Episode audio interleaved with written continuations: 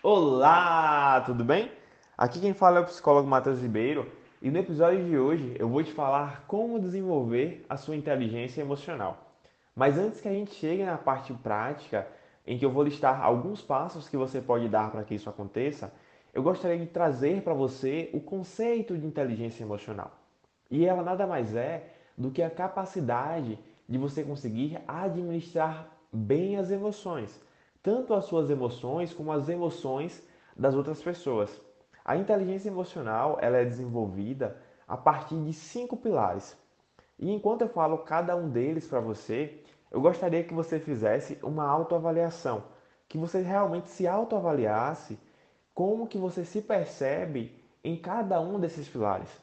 O primeiro deles é o de identificação, o de reconhecimento das suas emoções.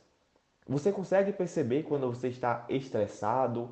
Você consegue perceber quando você está triste? Quando você está ansioso? Você consegue reconhecer estas emoções? Porque às vezes algumas pessoas podem estar com uma emoção desagradável, como a raiva, o estresse, e por não perceberem que estão assim, e também por não perceberem e não saberem como lidar com essas emoções, elas acabam descontando nas outras pessoas. Por isso que é tão importante você conseguir identificar as suas emoções, bem como saber de que maneira você pode lidar com elas, ou seja, como que você vai administrá-las. E esse é justamente o segundo pilar da inteligência emocional, a sua capacidade de administrar bem as suas emoções, seja a raiva, a tristeza, até mesmo a alegria. A gente precisa saber como administrar emoções agradáveis também. Imagine uma pessoa que fica super feliz e toda vez que ela se percebe feliz, ela compra em excesso. Porque isso existe. Então, ao comprar em excesso, ela vai estar se prejudicando financeiramente. Então, até mesmo as emoções agradáveis, nós precisamos saber como lidar com elas. O terceiro pilar da inteligência emocional é a automotivação. A sua capacidade de se automotivar para se manter disciplinado, para se manter focado em relação aos seus objetivos. Seja um objetivo esportivo, como a prática de uma atividade física, por exemplo, e que é um objetivo voltado para a nossa saúde também, bem como para que você se mantenha focado em seus objetivos profissionais. Você tem conseguido se manter motivado para conquistar aquilo que você deseja? O quarto pilar é o pilar da empatia.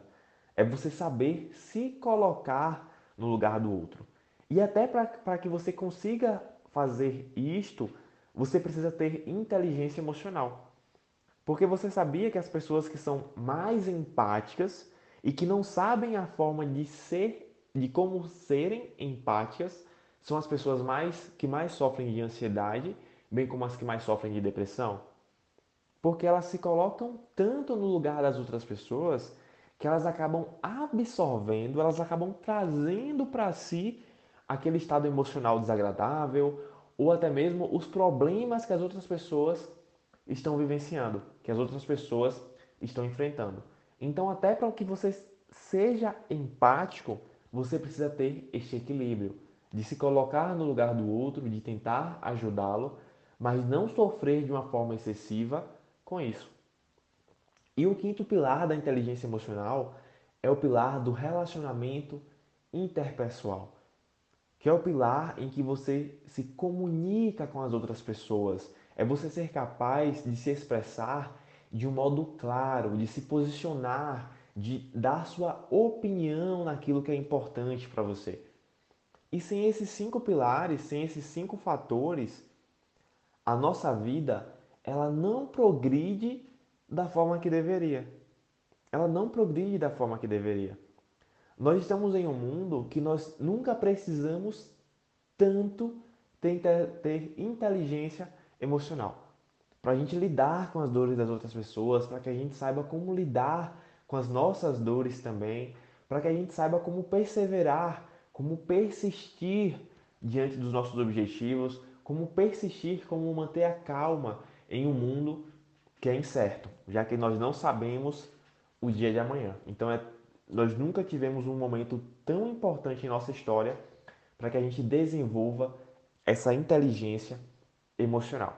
E aí você pode começar já a se perguntar, Mateus, já que é tão importante, me fala como que eu faço para desenvolvê-la? Como que eu faço para lidar com essas emoções desagradáveis também? Bom, e para que você consiga lidar com as emoções desagradáveis, a primeira coisa que você deve entender é que você não deve brigar com as suas emoções. Do mesmo modo, você não deve fugir das suas emoções. Porque eu vejo pessoas que sofrem de ansiedade e até que elas aprendam como lidar com a ansiedade, uma das formas que elas buscam para lidar com ela é justamente brigando com a ansiedade, tentando fugir da ansiedade. E as nossas emoções são como brasa. Quanto mais você mexe ali na brasa, mais o fogo vai, vai crescer, mais esse fogo ficará maior. Então, a mesma coisa são as nossas emoções. Quanto mais você briga com as emoções, quanto mais você remexe, quanto mais você mexe ali, mais essas emoções vão crescer também, mais elas vão se fortalecer. Então, brigar ou fugir das suas emoções, tentar se anestesiar, seja bebendo álcool, seja assistindo alguma série apenas para fugir daquelas emoções, saiba que isso não vai funcionar, tá? E uma forma excelente de você lidar com isso, com essas emoções desagradáveis, é você se perguntar que tipo de emoção que você gostaria de sentir e o que você pode fazer para que você consiga conquistar, para que você consiga ter esta emoção. Uma pessoa que sofre de ansiedade, por exemplo, algo que ela precisa saber como desenvolver é momentos de calma, momentos de tranquilidade. Então, o que ela pode fazer para, para ter esses momentos? O que, é que ela pode fazer de atividade que vai propiciar esses momentos para ela? Talvez meditar, talvez tomar um banho morno, talvez praticar uma atividade física, porque tudo isso vai ajudá-la a se autoacalmar vai ajudá-la a regular as suas emoções. E note que eu falei para ela buscar atividades que vão ajudá-la a relaxar. Mas isso não significa que ela deve buscar fugir da ansiedade. É importante que ela saiba como identificar o primeiro pilar da inteligência emocional, né? que é você identificar as suas emoções e saiba também como lidar com elas. Então, ao identificar a emoção que ela está sentindo, que nesse caso é ansiedade, ela deve se perguntar: por que eu estou me sentindo ansiosa? O que é que está acontecendo em minha vida? Por qual momento eu estou passando? Com o que eu estou preocupada? Para que essa ansiedade esteja se intensificando, para que eu esteja me sentindo dessa forma. Porque ela identificando o motivo, a situação, problema, vai ficar muito mais fácil para que ela consiga lidar com aquelas emoções também. Nesse caso, a ansiedade.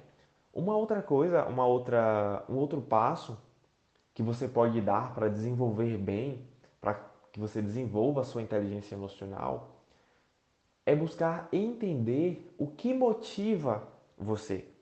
E aqui já é o terceiro pilar da inteligência emocional, o pilar de automotivação. E às vezes a gente fica falando, ah, eu não tenho disciplina para fazer isso, eu não tenho motivação para fazer aquilo. E tudo vem da consistência. Tudo começa a partir da consistência.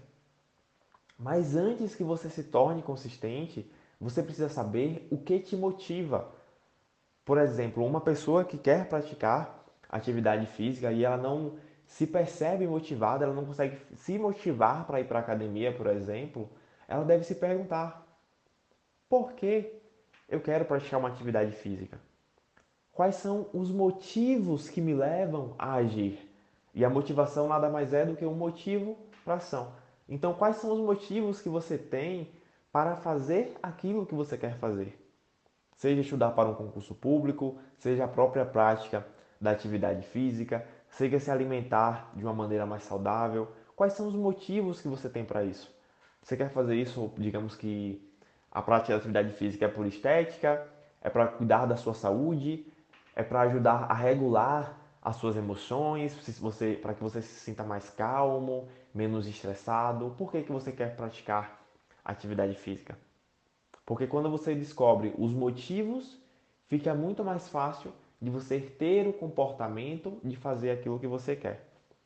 Uma outra forma de você lidar bem com as, com as emoções das outras pessoas também é você saber identificar as emoções das outras pessoas. É você conseguir perceber quando a outra pessoa está triste, quando ela está com raiva, porque é a partir desse momento que você começa a se tornar empático, quando você consegue reconhecer as emoções das outras pessoas.